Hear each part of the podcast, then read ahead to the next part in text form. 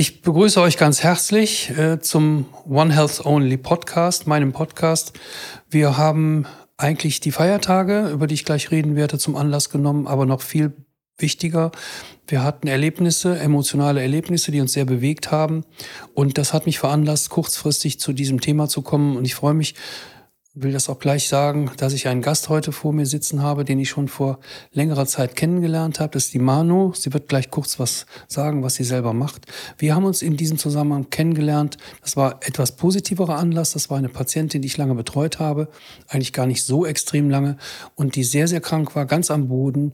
Und nach der Therapie war sie wirklich wiederhergestellt, hat sich da sehr darüber gefreut und das hast du irgendwie mitbekommen und das zum Anlass genommen, Gespräch mit mir, ein Interview zu führen, was dann auch bei Facebook auf deiner Seite gelaufen ist.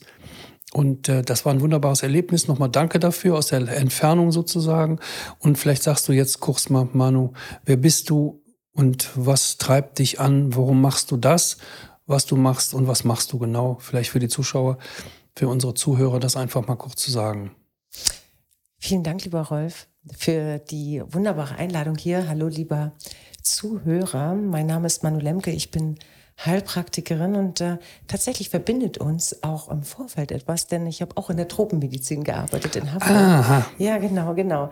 Und habe dann vor zehn Jahren den Entschluss gefasst, mich komplett auf die andere Seite zu bewegen und liebe meine Heilpraxis in Charlottenburg direkt am Lietzensee mit dem Fokus Darm. Ich liebe es, die Menschen aus der mit rauszustärken, ähm, viel tiefer so in die Wurzeln einzutauchen. Also Wurzeln, damit meine ich jetzt den Darm. Rolf, du verstehst Ja, ich verstehe das schon. Ja, ich habe es schon verstanden. Du verstehst mich. Hm. Ähm, um dann ähm, ja wirklich aus der Mitte raus die Menschen zu unterstützen, zu strahlen.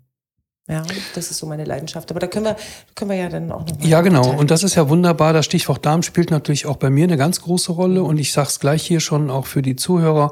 Wir werden dazu speziell nochmal etwas machen, was alle natürlich sehr interessiert. Wir haben ja heute auch sehr gut bekannte Publikationen, ja, Darm mit Charme. Ich will mal eine nennen, ohne das jetzt bewerben zu wollen, aber die Idee fand ich genial und es ist auch sehr gut angekommen. Und da gibt's viel, viel drüber zu sagen und wir werden dann einfach mal unsere beiden Erfahrungen für die Zuschauer begreifbar machen und auch erklären, warum wir uns so viel mit dem Darm beschäftigen und was uns dann letztendlich synergistisch auch handeln lässt. Also Zusammenarbeit ist ja immer wichtig und das ist ja auch ein Grund, warum wir hier in Interviews, in Podcasts immer wieder zusammenkommen. Ja, ich schätze ja. dich sehr. Ich schätze dich sehr als Arzt und ich finde es wundervoll, dass du eben auch in alle Richtungen hin offen bist. Ja, du bist ja nicht ein klassischer Schulmediziner? Ich habe die klassische Schulmedizin gelernt. Das ich habe aber sehr schnell über die Tropmedizin, das wusste ich gar nicht, dass du hast, glaube ich, das mal erwähnt. Ich hatte es auch schon ganz vergessen, dass du in Hamburg da warst. Da war ich auch in Hamburg im Tropinstitut. Sehr interessante Einrichtung da, sehr traditionell auch, nicht schon sehr, sehr lange ja auch bekannte Leute sind da gewesen, gute Professoren, gute Infektologen. Mein Schwerpunktthema ist ja eben halt die Infektologie und die Tropmedizin.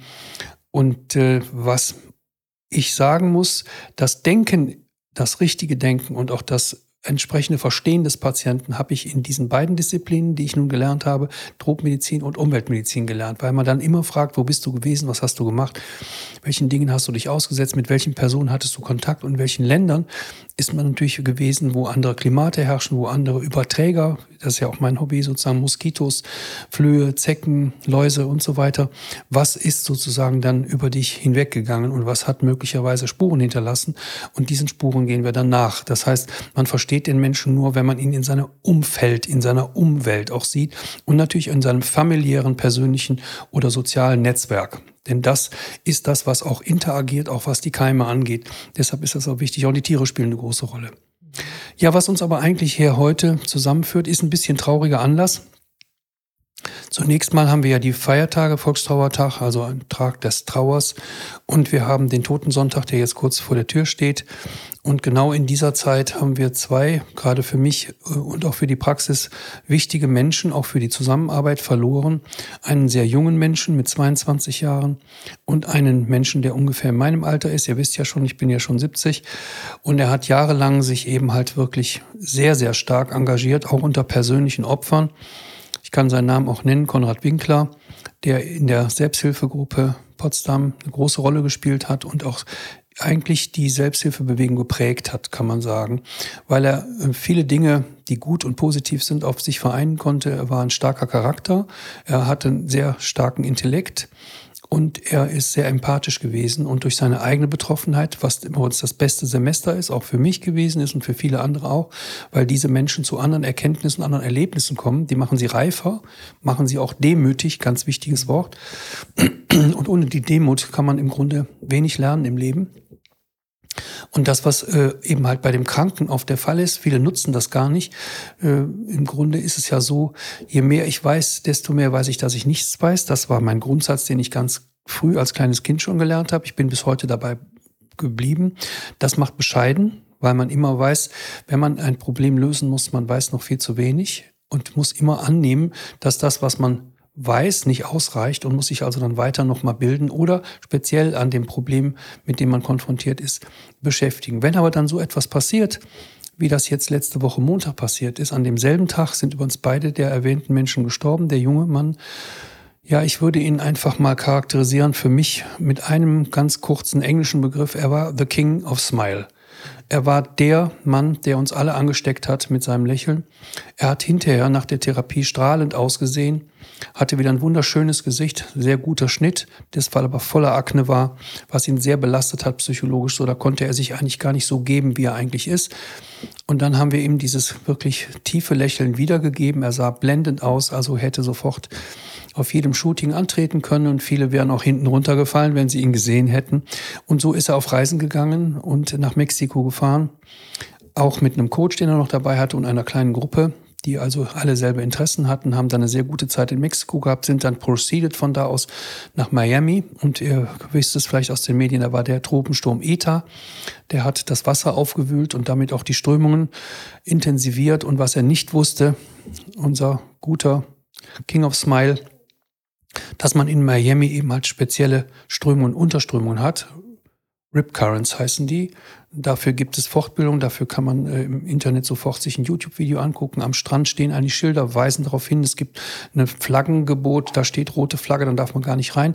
Ich nehme mal an, so sind zumindest die kurzen Berichte, er hat das nicht beachtet. Und er ist dann vom Meer sozusagen aufgenommen worden. Er konnte sich nicht retten, denn man kommt aus den Strömungen sehr schlecht raus, wenn man nicht genau die Technik kennt. Da hat er sich nicht beschäftigt. Er war zu euphorisch und er musste sein Leben lassen, ist also ertrunken. Und Konrad, den ich erwähnte, der ist äh, in dem, am selben Tag verstorben. Ohne große Probleme. Eigentlich ein schöner Tod. Keine lange Krebskrankheit, keine großen Schmerzen. Hat auch keinen Herzinfarkt gehabt, ist einfach nicht mehr aufgestanden. Und äh, ich hatte noch sehr viel mit ihm geplant. Und äh, wir wollten einen Podcast zusammen machen. Wir machen zum Beispiel auch Deutschland TV Interviews. Äh, das war alles schon äh, geplant und bis ins Detail auch. Wir wollten noch eine Veranstaltung gemeinsam machen über Legionellose von der Technikseite und von der Medizinseite aus. Das war auch schon alles besprochen mit den Autoren, respektive auch mit den Vortragenden wurde schon geredet. Wir hatten das alles schon fix und fertig. Und er war auch jemand, der immer zuverlässig war und hat auch viele Vorarbeit geleistet. Und wenn man jetzt zwei Menschen verliert, dann entstehen ja Emotionen aus der entweder Liebe, die man empfindet, wenn es der Partner ist, oder äh, es sind natürlich auch die Gedanken der Gemeinsamkeit, die man geplant hatte. Und plötzlich sieht man, das Leben ist zu Ende. Das ist das, was der Arzt natürlich in seiner beruflichen Tätigkeit, du wirst das zum Teil ja kennen, als Heilpraktikerin auch, was der Arzt viel öfter erlebt als der Mensch draußen auf der Straße, weil er ja nun mit Kranken zu tun hat und weil er eben praktisch in dem großen Spannungsbogen zwischen Geburt und Tod sich bewegt. Und je nachdem, was man eben für einen Schwerpunkt hat als Arzt, hat man eben halt nur mit Kindern zu tun. Das ist natürlich oft sehr schön, aber manchmal auch sehr anstrengend, weil die Kinder ja auch schwer krank sein können und auch versterben können. Aber in der Altersgruppe der Älteren ist das natürlich viel häufiger, dass gestorben wird, weil irgendwann das Leben natürlich für jeden zu Ende ist. Was aber auffällt in der Gruppe dazwischen sozusagen, das sind ja wir, die Bevölkerung sozusagen, da denkt man wenig über diese Dinge nach. Da will man mit dem Tod eigentlich nichts zu tun haben. Und wenn wir in diesen grauen Zeiten, nun ist die Sonne heute mal rausgekommen, also in den Novembertagen, wo ja gerade auch diese Tage sind, diese Trauertage sozusagen. Also gibt uns eigentlich die Natur, das Wetter, der graue Himmel schon den Anlass, äh, traurig zu sein, nachzudenken, zumindest über die Toten. dann ist das, was eigentlich heute in der Gesellschaft, die ja sehr informiert ist, selbstverständlich sein sollte. Aber es taucht ja immer der Gedanke auf, wenn man sich mit Tod beschäftigen will, soll oder muss, man denkt an den eigenen Tod. Man denkt an den Tod von Menschen, die man liebt. Und dann kommt etwas, was heute ja auch sehr verbreitet ist, nämlich Angst. Und Angst ist, so habe ich es gelernt, der schlechteste Berater, den wir haben. Wir können ja gleich beide auch mal so ein bisschen aus unserer Erfahrung da berichten. Und ich bin natürlich sehr früh mit der Medizin in Kontakt gekommen, weil eben die Praxis meiner Mutter zu Hause war. Und wir kannten die Patienten, haben die auch immer mit Handschlag begrüßt. Die waren damals noch ohne Maske. Und wir hatten dann eben halt die kalte oder die warme Hand, den festen oder den weichen Händedruck in der Hand und mussten dazu berichten. Was aber auch häufig war, dass Patienten dann verstorben sind. Herzinfarkt, oder andere Erkrankungen, vor allem viele Krebserkrankungen auch, so dass ich also schon auch in, sowohl in der eigenen Familie, mein Großvater ist an Krebs gestorben, mein Vater ist an Krebs gestorben, meine Großmutter ist an Krebs gestorben und die sind alle mehr oder weniger zu Hause eben halt gewesen und haben wenig Krankenhaustage gesehen, was ein Prinzip in der Familie war. Nun ist das einfach, wenn man Ärzte zu Hause hat, kann man pflegen. Aber heute ist auch wieder die Konfrontation mit Krankheit schon wieder beängstigend sozusagen. Und wir sehen auch, das sehe ich auch bei meinen Patienten oft eben halt die Haltung des Partners oder auch der Familie ist da sehr konservativ und die wenigsten schaffen es noch zu Hause die Pflege zu machen, weil ja jeder auch seiner Arbeit nachgeht. Wichtig ist aber, dass eigentlich alle Menschen ich will mal sagen, fast natürlich Angst haben vor dem Tod, Angst haben auch vor schwerer Krankheit und die Ängste, die dominieren unseren Kopf. Und leider trüben sie auch das Denken. Deshalb war der Spruch bei uns zu Hause eben halt, wir haben vor gar nichts Angst, nicht vor Ritter, Tod und Teufel. So wurde das gesagt. Denn wir wissen ja auch, die Kirchen haben ja eben viel von der Angst der Gläubigen profitiert. Und wenn man sich überlegt, der ich katholisch äh, erzogen wurde, dass es da ein Fegefeuer und eine Hölle gab und da kann ich meiner Mutter nur dankbar sein, obwohl sie bei den Nonnen erzogen wurde. Bei uns wurde keiner mit Fegefeuer oder Hölle bedroht, so dass für uns Kinder eigentlich die Welt angstfrei gehalten wurde. Und wenn Ängste aufkamen, dann wurde getröstet. Trost ist ja auch eine Sache, die ganz, ganz wichtig ist.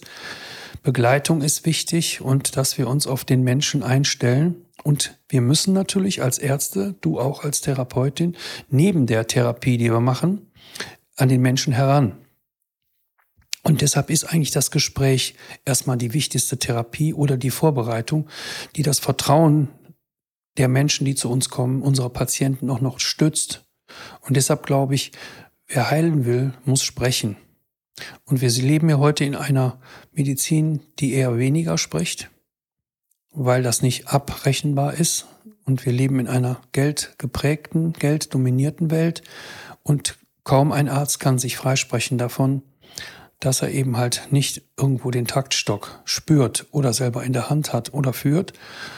Und das verhindert eigentlich das, was wir alle brauchen, nämlich das Gespräch. So kann der Patient zu dem Arzt finden und der Arzt kann sich verständlich machen und kann auch erklären, was er vorhat und was gemacht werden muss. Und diese Trauertage, und deshalb müssten wir das auch wahrnehmen. Deshalb haben wir das hier auch ein bisschen zum Thema gemacht. Die sind wichtig für uns, weil wir uns von dem routinemäßigen Leben, was uns vorantreibt oft, auch aus finanziellen Gründen, irgendwie muss ja der Taler rollen, die Miete bezahlt werden, das Essen finanziert werden, das Auto finanziert werden, das Haus finanziert werden. Und viele haben sich gerade in der heutigen Zeit ja eigentlich äh, auch in viele Unkosten gestürzt, weil sie ja so leicht, so hieß es, abzuzahlen sind. Auch das kann ja, wie wir jetzt sehen, an dieser Situation, die sich ja dramatisch verändert hat, sehr leicht zur Existenz sorgen und damit wieder Ängsten führen, die dann auch wieder dominant werden und eigentlich mein Fühlen und auch mein Denken übernehmen. Und das ist eine ganz große Gefahr. Und äh, ich glaube, wir sollten aber nicht versuchen, diese Ängste dadurch zu vermeiden, weil eine Angst hat natürlich auch was Kreatives. Ja, sie kann ja zur Bewegung führen, entweder zur Flucht oder zur direkten Konfrontation. Sie ist ja auch ein Uhrwerk, was irgendwie läuft und uns dann vorantreibt. Und das sollte man schon, bevor man die Angst hat, bevor man in die Angst gerät, sollte man das schon überlegen und sollte sich da eine Meinung zu bilden. Und man sollte sich damit anfreunden, also das nicht wieder wegdrücken. Und auch den Tod sollte man, muss man nicht jeden Tag bei jedem Frühstück besprechen. Aber wir müssen uns darüber Gedanken machen, auch dass wir nur eine endliche Zeit hier haben. Und wir sehen in unserer Gesellschaft, die halt nun mal wirklich eine Spaß- und Partygesellschaft ist, dass wenn solche Änderungen wie jetzt kommen, wenn da plötzlich ein Virus auftaucht, und die Leute jetzt noch mehr Ängste bekommen. Sie könnten sterben, ihre Lieben könnten sterben. Ich sehe das überall, das wird überall besprochen, spielt eine ganz große Rolle. Dann übernimmt die Angst eigentlich die Regie. Die übernimmt die Regie in unserem Denken. Sie führt uns und sie führt uns, und das ist wichtig, sie führt uns nicht dahin, wo wir eigentlich hin sollen, sondern sie verführt uns auch, Dinge zu tun oder Dinge zu übersehen oder Dinge eigentlich nicht zu begreifen, weil wenn wir sie nicht hinterfragen, dann begreifen wir sie auch nicht. Und wenn wir sie nicht begreifen, dann haben wir sie im wahrsten Sinne des Wortes auch nicht im Griff. Und dann werden wir fremdgesteuert. Das heißt, Angst ist eine Macht über uns. Das ist auch ein Teil einer Hypnose sozusagen. Und äh, wer beherrscht eben, oder wer die Angst beherrscht, die Kirchen haben das ja in den Jahrhunderten gut beherrscht, also tiefenpsychologisch, die Menschen über die Angst zu erziehen. Und äh, das ist in meinen Augen der falsche Weg. Wir müssen angstfrei erzogen werden. Eigentlich kann nur, wie ich das zu Hause gelernt habe, das Lob kann erziehen und nicht die Angst. Denn die Angst fordert ja ein Opfer. Und das Opfer, was wir, oder das, was wir opfern, ist unsere Freiheit. Unsere Freiheit zu denken, unsere Freiheit, das zu tun, was wir möchten oder was auch zielführend ist. Wir sehen das ja, die Leute sitzen dann und verlieren sich in der Angst. Sie verlieren sich selbst. Sie können dann nicht mehr zu sich selbst kommen. Sie verlieren ihre Intuition, das, was man ohne Verstand eigentlich macht. Fast reflexhaft läuft die Intuition ab. Der wird nicht geglaubt, sondern die Dominanz übernimmt dann im Denken die Angst. Das heißt, die Angst regiert uns. Und ich glaube, in diesen Zeiten, wo wir über Tod nachdenken sollten, dafür sind ja diese Trauertage auch da, sollte man sich die Zeit nehmen, sollte überlegen, worüber trauern wir, über den Verlust von Menschen, die uns nahegestanden haben. Manchmal sind es auch Patienten. In diesem Fall war das ja bei dem jungen Mann so. Furchtbar natürlich für uns im Erleben, weil er so wunderbar vorangekommen war. In relativ kurzer Zeit, ich glaube sieben, acht Wochen, hat er mit uns direkt hautnah verbracht. Und das hat ihn zu einem neuen Menschen, wie er auch gesagt hat, gemacht. Es gibt glücklicherweise auch dazu ein Interview, was auch zum Teil, glaube ich, ins Netz gestellt ist oder noch wird. Auch in diesem Zusammenhang werden wir das extra nochmal betonen. Also, wir sollten auch wissen, dass diese Tage ihre Bedeutung haben. Das sind ja rituelle Tage und Rituale sind Dinge, die wir brauchen, wie Geländer oder wie die Leitungen beziehungsweise auch die Seile, die gibt es ja heute, wenn wir Bergsteiger sind, äh, an denen man sich orientieren oder auch halten kann. Und äh, das sollten wir eben halt tun. Wir sollten eben halt die rituellen Tage, die wir haben im Jahre, die alle ihre Bezeichnung haben und auch ein festes Datum, die sollten wir unbedingt nutzen, um uns an ihnen zu halten, zu orientieren und sie auch als Anregung benutzen, wirklich mal über diese Dinge, wenn da steht Totensonntag, dann soll ich auch mal über den Tod und die Toten nachdenken oder auch über meinen Tod nachdenken. Und das sollte man, wenn man kann, nicht unbedingt alleine machen, sondern vielleicht auch, wie wir es ja auch machen. Ich will jetzt mal dich auch zu Wort kommen lassen, weil ich natürlich sonst gar keinen Dialog hier habe. Ich wollte einfach nur meine Gedanken kurz äh, auf den Punkt bringen. Wir sollten das nutzen. Wie stehst du denn zum Tod und wie stehst du zum Erleben heute in der Zeit auch zu den Ängsten, die wir sehen? Wir wollen uns jetzt nicht auf das Virus so sehr konzentrieren. Wir wollen uns mehr mit der Angst als solches beschäftigen und wir wollen vielleicht auch sehen, was das für uns für eine Bedeutung haben kann und wie wir auch diese Ängste vielleicht sogar nutzen können. Denn ganz frei machen kann man sich ja davon nicht. Was ist deine Erfahrung? Was ist dein Erleben in der heutigen Zeit und in deinem Leben? Ja, also mm, als allererstes bin auch ich schon ganz früh mit dem Tod in Berührung gekommen. Ähm, du weißt ja, auch als im medizinischen Beruf müssen wir überall unsere Praktikas machen. Und das war damals schon im Krankenhaus, ne, mit, mit, ich glaube, mit 16 Jahren war mhm. so mein ganz allererster Kontakt, dass ich dann auch mehrere Menschen habe sterben sehen auf der, ja, auf einer Intensivstation, aber auch auf einer ganz normalen Station, ältere Leute. Und das hat mich erstmal, also meine erste, eine meiner erste Berührung mit Tod war, Wow, es hat mich völlig ausgehebelt. Ja, ja völlig ausgehebelt. Erzähl mal. Ähm, mit 16 war das. Ähm, ich war in meiner, äh, äh, war das mit 16? Ja, genau. Das war mit 16. Ähm, eine alte Frau, die eben ihre letzten Atemzüge hat und ich war direkt mit im Raum. Und ich mhm. konnte das überhaupt nicht begreifen, dass die jetzt äh, verstorben ist. So auch noch einmal tief geatmet und dann lag sie da und ich allein mit ihr. Das war unheimlich. Ja, das war so der erste Kontakt, aber über die Zeit habe ich viel darüber gesprochen. Ich habe auch sehr viel geträumt darüber. Mhm. Ähm, ich hatte dann mal auf der Intensivstation ein Erlebnis, wo ich als Laborantin unterwegs war und da muss man mal Blutzuckerwerte äh, messen am mhm. Morgen und mittags und abends und so weiter. Und dann war es eben auch genau dieser Moment, dass ich gesagt habe, den Angehörigen, sie sollten rausgehen. Ich hatte keine Ahnung, was da passierte. Auf jeden Fall direkt beim Blutabnehmen ist dann dieser Mensch gestorben. Das, das, das Piepen habe ich heute noch im Ohr. Ah, da war ich dann 18 oder so. Also es waren einige vorzeitige Erfahrungen schon mit dem, mit dem Tod, auch in äh, in der Gerichtsmedizin zu sein und äh, auch Teile von Geweben zu sehen oder ja. verstorbene Kinder zu sehen und so weiter. Da kam ich auch schon relativ, relativ früh in Berührung.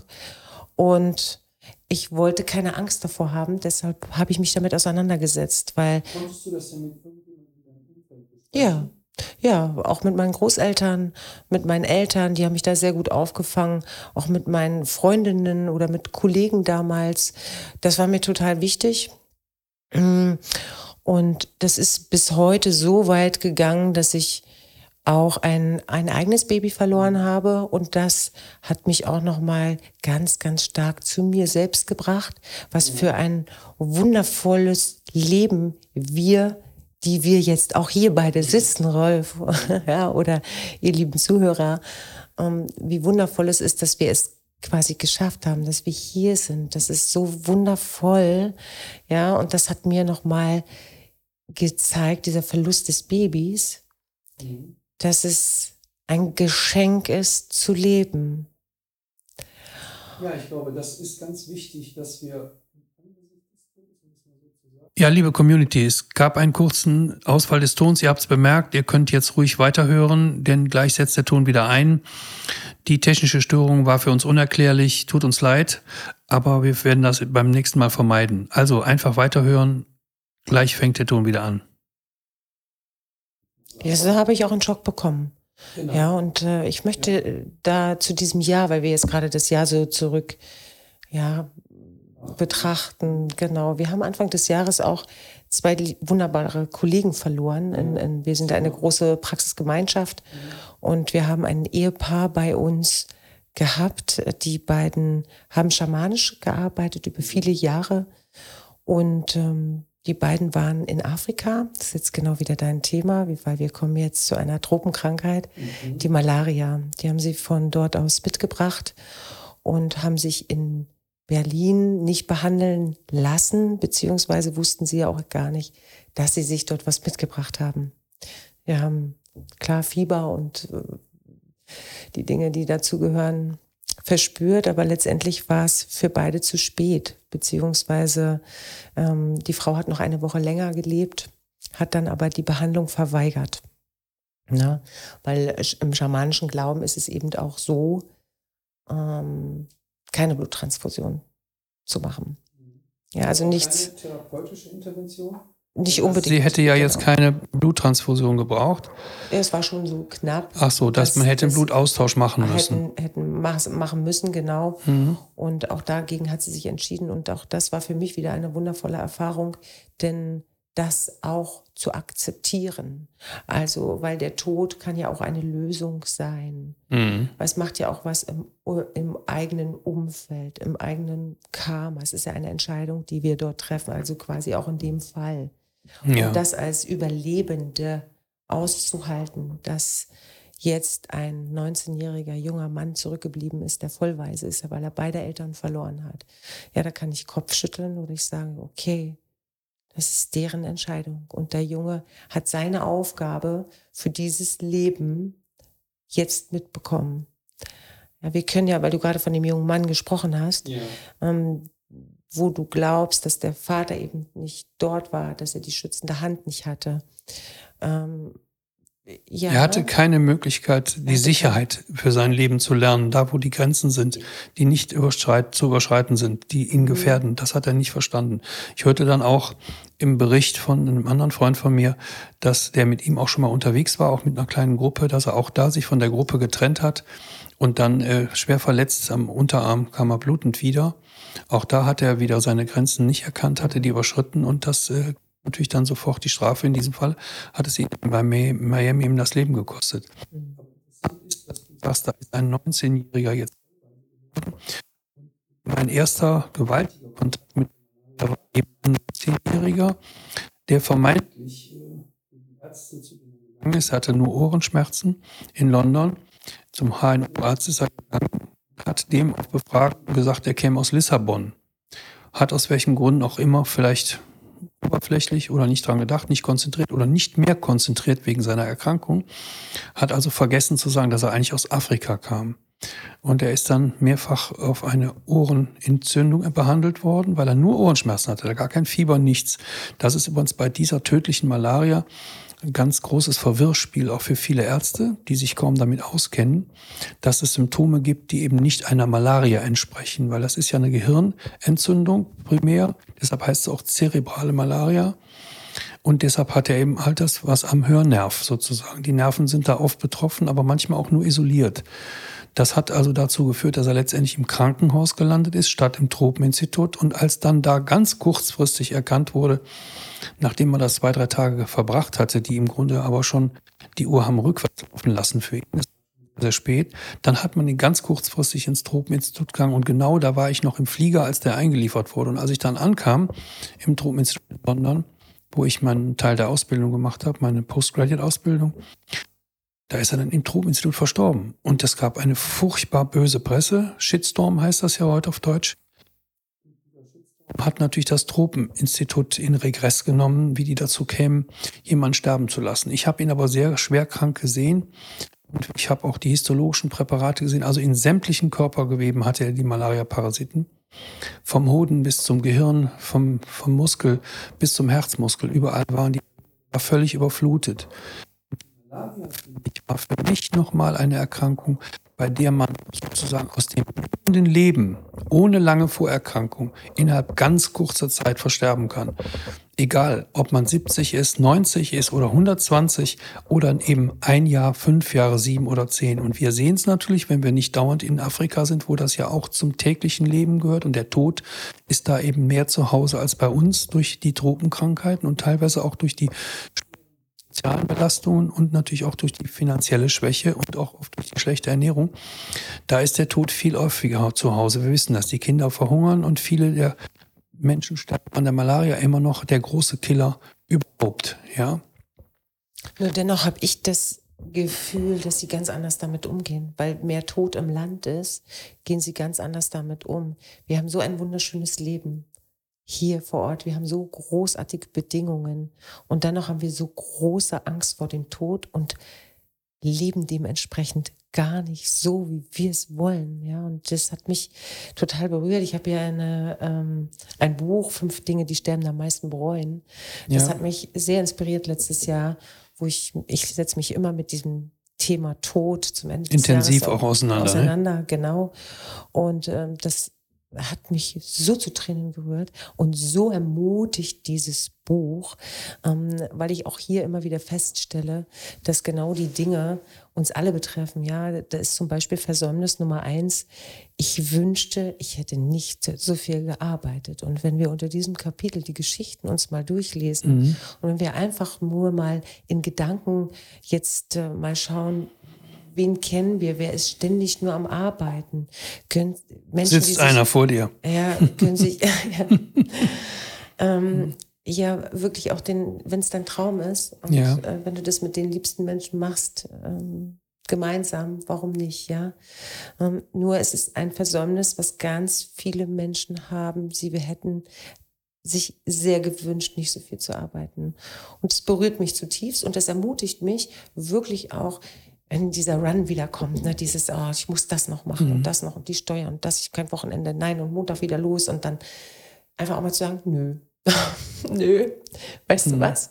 Ich mache jetzt mal alles so und äh, jetzt können wir ja zurzeit nicht essen gehen, aber ich treffe mich jetzt einfach mal mit Freunden. Ja, ich hoffe, dass das natürlich auch wieder möglich ist. Naja, das Dramatische ist ja, wie du das so beschreibst, und da sind ja noch viele andere Beispiele dabei. Es sind ja. ja zumindest sechs Gründe, wie du gesagt hast, die ja im Titel schon erwähnt sind, die sechs Gründe, äh, dass man eigentlich hier ja sehr spät zur Erkenntnis kommt. Das heißt, diese Gedanken sind ja von den Sterbenden. Von den Sterbenden das direkt. heißt, die Uhr läuft rückwärts. Ja. Und was wir uns da, glaube ich, unabhängig davon, was da jetzt noch erwähnt wird, du kannst ja vielleicht noch zwei, drei andere Sachen jetzt gleich mal nennen, mhm. was man hier lernen sollte, schon ohne das Buch gelesen zu haben, dass äh, unsere Zeit ja läuft, unsere Zeit ja endlich ist.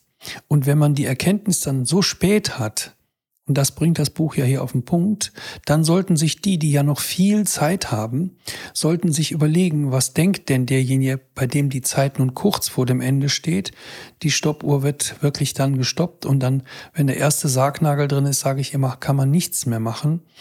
Wir sollten also lernen aus diesem Buch, alleine aus dem Titel. Ich würde auch anregen, kauft euch das Buch oder tauscht es aus miteinander. Einer kauft sich ein Exemplar und 100 lesen es dann sollte man lernen, von diesen späten Gedanken, die ja die Realisierung nicht mehr möglich machen, sollte man die Chance erkennen, wenn man noch lebt, wenn man weit vom Tod noch weg ist, und wir wissen ja auch nie, ob wir morgen sterben oder nicht, Deshalb muss man Carpe Diem heißt das Motto, den Tag nutzen. Und wir müssen nicht nur den Tag nutzen, sondern auch die Jahre vor dem Tod nutzen. Denn das ist unsere einzige Chance, wie wir Dinge nutzbringend anwenden können. Und diese Ideen, die wir hier, das finde ich also einen fantastischen Titel eigentlich. Das sind ja eigentlich Rezepte ja, das ist eine Blaupause eigentlich. Mhm. Was man, uns sind ja nur sie, sechs Gründe, nicht 600, sondern sechs, die man sehr konzentriert hier lesen kann.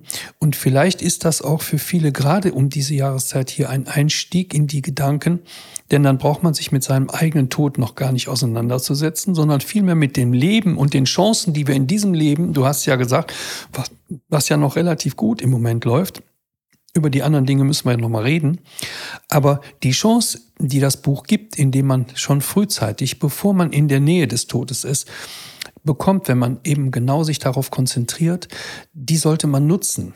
Ja, und wenn man sich nur den Titel oder manche ja auf Amazon einfach nur den Inhalt durchliest, vielleicht kann man da auch schon was lesen. Und wenn man eben halt sich vertiefen möchte und die Zeit sollte sein, jetzt in diesen beschaulichen Tagen, dann sollte man die Zeit nutzen und eben da kapitelweise mal das abarbeiten. Und ich finde das gut, dass du es auch mitgebracht hast, das Buch hier. Und man sieht ja auch an den Fahnen, die da drin sind, du hast schon fleißig da drin gelesen. Mhm. Vielleicht nenn doch noch mal ein oder zwei ja. andere äh, also wichtige Gründe. Auch sehr berührend. Ich wünschte, ich hätte den Mut gehabt, mir selbst treu zu bleiben, statt so zu leben, wie andere es von mir erwarten. Ganz das wichtig. Ist, das ist auch etwas, was wir in unserer Arbeit auch immer wieder spüren. Ja. ja. Und die Frage ist ja auch, äh, wenn man es jetzt rein medizinisch betrachtet, psychologisch auch betrachtet, wenn man eben halt ähm, sozusagen für andere etwas macht, äh, dann muss man sich natürlich sehr genau fragen, äh, nutzt man die Zeit dann so, dass man selber sich entwickelt auch? Das kann ja sein. Das wäre die karitative Ansatz oder die, die karitativen Gedanken, die einen dann antreiben. Es sollte aber nicht so sein, dass man am Ende, wenn man nachzählt, die Tage, äh, den Eindruck hat, man hat selber etwas versäumt. Ja, das bedeutet, äh, um andere sich zu kümmern, muss man seine eigene Entwicklung abgeschlossen haben. Und das äh, fragen mich auch mal viele, wie kannst du dich mit so vielen Parasiten, Bakterien, Krankheiten und auch sehr kranken Menschen beschäftigen? Und dann sage ich immer, ich bin in meinem Leben so gut behandelt worden, diese Güte kann ich kaum zurückgeben. Und deshalb kann ich auch aus einem ganz reichen Fundus schöpfen und kann wirklich auch diese Güte in meine Arbeit einfließen lassen. Und das nennt man auch Empathie. Empathie, also Verständnis aus eigener Betroffenheit. Ich war Jahre krank und diese Jahre haben auch vieles verhindert, denn zu bestimmten Zeiten kann man bestimmte Dinge machen. Also wer die ganze äh, Schulzeit zum Beispiel krank ist oder in der Universität eben vom ersten Semester an krank ist, der kann unter Umständen ich habe jetzt so eine Patientin, der kann sein Examen dann nicht mehr machen. Die anderen sind alle fertig, gehen in ihre berufliche Karriere und nach vier, fünf Jahren sind die sozusagen auf dem Punkt, wo sie hin wollten und sind etabliert, wie man sagt. Und wenn man eben halt diese Chance nicht hat, dann ist das bitter. Aber hier ist ja auch eine Chance. Man hat eine Erfahrung gemacht, die die anderen nicht gemacht haben. Man sollte dann aber auch nicht aufgeben, sondern das eben halt nutzen. Und ich finde das toll. Vielleicht kannst du noch ein, zwei andere Gründe nennen. Ich wünschte, ich hätte den Mut gehabt, meinen Gefühlen Ausdruck zu verleihen. Hm, auch wichtig. Äh, Gefühle wollen ja auch gezeigt werden. Gefühle äh, sind ja nicht nur prägend, sondern sie sind auch prägend, wenn man sie formuliert, wenn man sie lebt und auch dann begreift und vielleicht auch anderen zugänglich macht. Und das finde ich einen ganz wichtigen Grund sich auch. Sich zeigen vor allen Dingen. Ne? Ja. Sich zeigen, sich auszudrücken. Ja, und hast noch äh, so genau, einen schönen noch, Grund? Ich wünschte, ich hätte mir mehr Freude gegönnt. Ja, das hängt natürlich sehr, sehr stark von der Philosophie ab, in der man groß gewesen, äh, groß geworden ist oder erzogen worden ist. Ich glaube, das Protestantische ist was anderes als das Katholische, um das einfach mal so gegeneinander zu halten. Es gibt ja auch viele Leute, die keine Religion oder eine andere Religion haben, das Jüdische oder auch aus dem Islam oder aus dem Kreis des Hinduismus. Ich habe ja mal gehört, du hast da auch ein bisschen Gedanken, vielleicht kann man die auch noch mal mhm. äh, einfließen ja. lassen. Wichtig ist eben halt, wenn man jetzt den Protestantismus mit dem Katholizismus vergleicht, dann finde ich den Protestantismus so absolut. Wir als Katholiken durften ja sündigen, aber man musste das hinterher beichten. Und wenn man zwar nicht die Freiheit hat zu sündigen, aber wenn man zumindest diese Sünde, wenn es denn eine Sünde in unserem Leben gibt, korrigieren kann, bietet ja ganz andere Möglichkeiten. Also das, da ist ja auch das Verzeihen und die Gnade ist ja damit drin. Aber ich habe gehört, du hast auch irgendwie ja. äh, bestimmte religiöse Vorstellungen oder philosophische Vorstellungen. Auf jeden Fall philosophisch, ja. die mir sehr dabei helfen, äh, zu leben. Und ich möchte alles wissen übers Leben und da gehört eben der Tod auch zu. Und in der buddhistischen Philosophie, ich praktiziere den Nietzschean-Buddhismus seit, ja. Seit acht Jahren. Das ist eine japanische Form, glaube ich. Genau, ne? ist ja. eine japanische Form. Und hier geht's immer um diesen ewigen Kreislauf. Also der Tod gehört genauso dazu wie das Leben. Mhm. Und ähm, die gehen hier von, von einem universellen Leiden aus, was immer da ist. Es ist immer die Geburt, es ist immer die Krankheit, es, es, es sind diese Zyklen, ne? Geburt, Krankheit, Alter. Mhm. Tod. Es gibt immer diese Phasen, mit denen wir uns einfach auseinandersetzen sollten mhm. und die gehören zum Leben dazu. Ja, wenn ich nur damit beschäftigt bin, nicht zu altern, dann mhm. lebe ich überhaupt nicht im Jetzt. Ja, also wie gehe ich denn damit um? Würdevoll. Wie gehe ich denn würdevoll damit um, zu altern? Wie kann ich denn mhm. Würde alt werden? Und wie kann ich denn, wenn ich plötzlich im Rollstuhl sitze, auch würdevoll noch als Mensch da sein? Und das ist eben diese, diese Kraft, die die mir auch der Buddhismus schenkt, ja, mhm. da mit den, ich sage jetzt mal mit den Tools, mit den Werkzeugen, mit, mhm. den, mit der Philosophie, mit der Lehre, mit dem, mit dem Praktizieren, ähm, mich absolut stärken. Und der Tod ist hier nichts anderes als, ich beschreibe das mal wie, wie, wie so eine energetische Kraft musst dir da vorstellen, wie so ein Ozean. Der Ozean ist voll, das ist dieses Universum. Ja, und wenn ich jetzt, ähm, wenn ich jetzt ein Glas Wasser nehme und ich schöpfe einmal in diesen Ozean, dann ist ja genau die gleiche Energie auch in dem Wasserglas. Nur es ist jetzt ähm, in einer individuellen Form. Also ist jetzt das Glas, da ist das Ozeanwasser drin. Das ist genau die gleiche, identische Energie, die da drin ist. Nur es manifestiert sich anders. Und so kann ich jetzt eine Tasse nehmen, so kann ich jetzt einen Eimer nehmen, einen Becher. Und jede Form ist anders. Aber trotzdem ist die Energie da. Ja, das ist quasi das Leben, was sich selbst manifestiert hat jetzt in diesem Glas. Und wenn ich dieses Glas Wasser jetzt wieder dem Ozean hinzu äh, beifüge, mhm. ist auch da wieder diese Energie in dem Riesenozean. Nur es wird nie wieder genau das Wasser, was ich hier drin hatte, wird nie wieder dasselbe dort reinkommen. Und der Buddhismus sieht das eben als ewigen Kreislauf. Und das finde ich wunderschön. Das bringt mir. Dadurch hat der Tod ja auch eine völlig andere es bringt Bedeutung. Mir Entspannung. Mir bringt das total Entspannung, weil ja. ich muss nicht alles schaffen. Mhm. Ähm, meine Energie geht weiter. Ich sag, muss mich nicht unter Druck setzen. Ich muss das noch schaffen und das Projekt und das Projekt. Und wir müssen auch nicht immer alles schaffen im mhm. Leben. Gut, das äh, ist ja schwierig, je nachdem, in welchem Glauben oder in welcher Philosophie man groß geworden ist. Ja. Man hat ja immer den Stallgeruch sozusagen. Und äh, wenn der Vater so gesagt hat und die Mutter genauso ja. und man kommt in diesem, äh, in dieser Familie dann zur Welt, dann wird mhm. man natürlich dadurch auch geprägt. Und das baut ja dann auch die Spannung auf im Leben hinterher und macht auch möglich oder unmöglich, sich mit Dingen zu arrangieren, sie zu verstehen, zu begreifen oder sich ihnen mhm. zu nähern. Und das ist genau die Schwierigkeit Schwierigkeit, die viele haben. Und deshalb muss man ja da nachdenken, muss eben halt solche Gedenktage auch nutzen, um über sich nachzudenken. Denn mit jedem Denken kommt man ja weiter. Und mit jeder Erfahrung, die man macht, kommt man auch ein Stückchen weiter. Und insofern sage ich auch immer zu den Patienten, wie heute auch wieder in einem langen Gespräch mit einer jungen Patientin, das Schicksal ist auch eine Chance ist eine Erfahrung. Und eigentlich ist das, als eine Studentin, ist das eigentlich das beste Semester. Das erkennt man natürlich nicht, weil man versäumt ja erstmal das Semester der Ausbildung zum Beispiel. Dadurch wird möglicherweise der Zeitpunkt des Examens versetzt. Und deshalb sage ich auch immer, bei Kindern und bei Studierenden, die noch in der Ausbildung sind, müssen wir viel schneller handeln als bei den schon etablierten, denn die haben ja erst schon mal alles hinter sich. Die haben vielleicht schon ein Gehalt oder äh, haben auf jeden Fall schon etwas zur Seite legen können, haben also gewisse Ressourcen schaffen können. Das hat der Schüler ja nicht. Aber man muss nicht vergessen, dass man dann nicht den Vorwurf macht und grimm im, im, im, in der Haltung wird und auch vielleicht frustriert ist, sondern man muss das als Chance begreifen. Denn man kommt ja reifer aus dieser äh, Krankheit heraus. Detlef Thorwaldsen hat dazu was geschrieben, Schicksal oder auch Krankheit als Chance.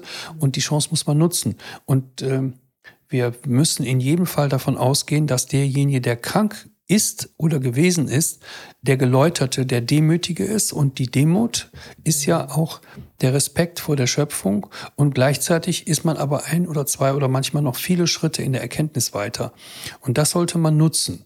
Und deswegen glaube ich, diese grauen Novembertage, die sollen einen nicht nur denken lassen an die schöne Sonne im Sommer oder an das blaue Wasser in der Karibik, wo man sich hinsehnt, sondern wir sollten da sein, wo wir sind, im Hier und Jetzt und sollten das Hier und Jetzt, auch das graue Wetter, sollten wir für uns nutzen und die Gedanken anstellen, die man vielleicht nicht hat, wenn man im tiefblauen Wasser schwimmt oder am Strand liegt oder eben nur im Sonnenschein sich bewegt. Und das ist für mich wichtig und das sieht man übrigens auch kurz einen kleinen Ausflug noch in die Tropenmedizin. Da muss man sich um den Patienten kümmern oder um den Menschen, der in den Tropen ist, kümmern, weil er nämlich durch dieses Gleichmaß an immer schönem Wetter und immer warm Tag und Nacht, ohne die Einschnitte, die wir haben, das Frühjahr, der Sommer, der Herbst, der Winter, durch diesen Wechsel muss man eben halt, und das kann man auch nutzen, äh, über den Bogen, der sich spannt von Geburt bis Tod auch nachdenken. Und durch die Veränderung der Wetterlage, der Temperaturen sind wir natürlich im Grunde vitaler, lebensfähiger. Das ist ja fast wie die Kneipschen Wechselbäder als der Mensch, der in die Tropen kommt. Und durch dieses Gleichmaß an Wärme und Palmen, sage ich mal, und so weiter und die klimatischen Bedingungen wird der Mensch auch gefährdet wir sehen also häufig, wenn Menschen lange da sind, ich habe auch lange Reisemedizin gemacht und da kommt das zum Ausdruck, dass der Mensch dann eher zum Alkohol, zu Süchten und solchen Dingen neigt, weil er die Abwechslung sucht. Dieses Gleichmaß des Klimas ist nicht immer unbedingt für uns zumindest, die wir in diesen Wechselregionen hier geboren sind, Westwindzone geboren sind, äh, subtropisches oder auch teils mediterranes, aber eben halt auch Westwindklima mit den wechselnden äh, Temperaturen und auch Regenfällen und Sonnenschein, da sind wir etwas stimulierter und wir sollen das positiv sehen. Deswegen sage ich immer, ärgert euch nicht, wenn es regnet, sondern nutzt den Regen. Und wenn die Sonne scheint, dann könnt ihr auch der Sonne frönen. Aber ärgert euch nicht, wenn das Wetter schlecht ist. Und wenn wir jetzt graue Tage haben, dann sollen wir die auch nutzen, um Dinge und Gedanken zu reflektieren, die wir sonst eben nicht reflektieren. Lass uns vielleicht noch die beiden Kerzen ja, für die beiden Seelen, die uns verloren gegangen sind, also uns ja. in der Präsenz, lass uns die eben kurz anzünden. Das finde ich schön. Das war hier auch, auch so als als äh, komm mal her. Mach du mal eben so, kurz äh, ohne. Ich kann es schräg halten, als einfacher. Okay. Ja. Ja, auch dieses Kerze anzünden. Es ist ein so wunderschönes Ritual, systemisch. Mm, auch Licht in die Räume zu bringen, Wärme und einfach mal genau den Verstorbenen ehren. Und ja, wir denken wirklich jetzt nochmal an unsere beiden wunderbaren Menschen, die uns auch sehr nah waren, die uns sehr viel geholfen haben, die sehr viel Freude gebracht haben. Ich sage nochmal, King of Smile, unser Robin und dann natürlich auch Konrad, der sehr, sehr gedankenstark war, sehr innovativ war, auch in seinem hohen Alter und die Erfahrung, die er hat sammeln können, auch in der Wissenschaft übrigens, in der Produktion. Er hat also da in der Chemieproduktion gearbeitet, äh, in leitender Position, und auch innovativ. Das waren also wirklich Menschen, die uns wirklich viel Freude, viel gute Gedanken, viel gute Kooperation und viel Anregung gebracht haben. Also nochmal Dank an die beiden, die jeder auf seine Weise uns auch mitgeprägt haben. Und wir sollten bewusst in dieser Zeit eben auch an unsere Beziehungen denken. Wir sollten bewusst eben halt auch daran denken, wenn wir krank sind, wieder den Mut zu schöpfen. Und nochmal, natürlich ist das Leben endlich. Aber wir wollen ja als beide, die wir uns sozusagen dem Therapeutenberuf verschrieben haben, wollen wir natürlich auch die Krankheiten endlich machen. Und das ist ja unsere Aufgabe und damit auch Hoffnung geben wenn man eben halt sehr weitreichend denkt, und die Heilpraktiker haben ja ihren besonderen Ansatz gefunden, kommen ja eigentlich aus der ehemaligen Naturheilkunde, die ja vor 1945 noch für jeden, Ar äh, jeden Arzt bindend war. Das heißt, man konnte ohne das ganze Wissen, ich habe das Buch hier stehen, 1000 Seiten Naturheilkunde, das meine Mutter noch lernen musste, nach 45 wurde dieses Wissen einfach gelöscht, sozusagen, im, zumindest im Bewusstsein des Arztes. Und die Heilpraktiker konnten das dann auffangen. Das habe ich auch nicht so ganz verstanden verstanden, warum das so ist. Man müsste dem mal nachgehen. Also wie gesagt, 1000 Seiten Naturheilkunde von Herrn Brauchle, die stehen hier vorne. Sollte man einfach mal reingucken. Das ist ein wunderbares Buch. Übrigens auch ein Arzt, der das geschrieben hat, kein Heilpraktiker. Äh, heute schreiben solche Bücher ja nur die Heilpraktiker. Also wir sehen, je mehr wir wissen, und das ist auch der Ansatz bei meiner Medizin, systemmedizinische Medizin, die versucht eben halt alle Sparten der Medizin, von der Biologie Veterinärmedizin und Humanmedizin zusammenbringen. Und deswegen spreche ich auch immer von One Health. Ich danke dir nochmal für die ich guten Gedanken dir. und wir werden sicher zu anderen Themen, insbesondere zum Darm, noch einiges zu sagen haben. Und ich freue mich, äh, wenn ihr wieder dabei seid. Alles Gute, bis dahin. Danke dir.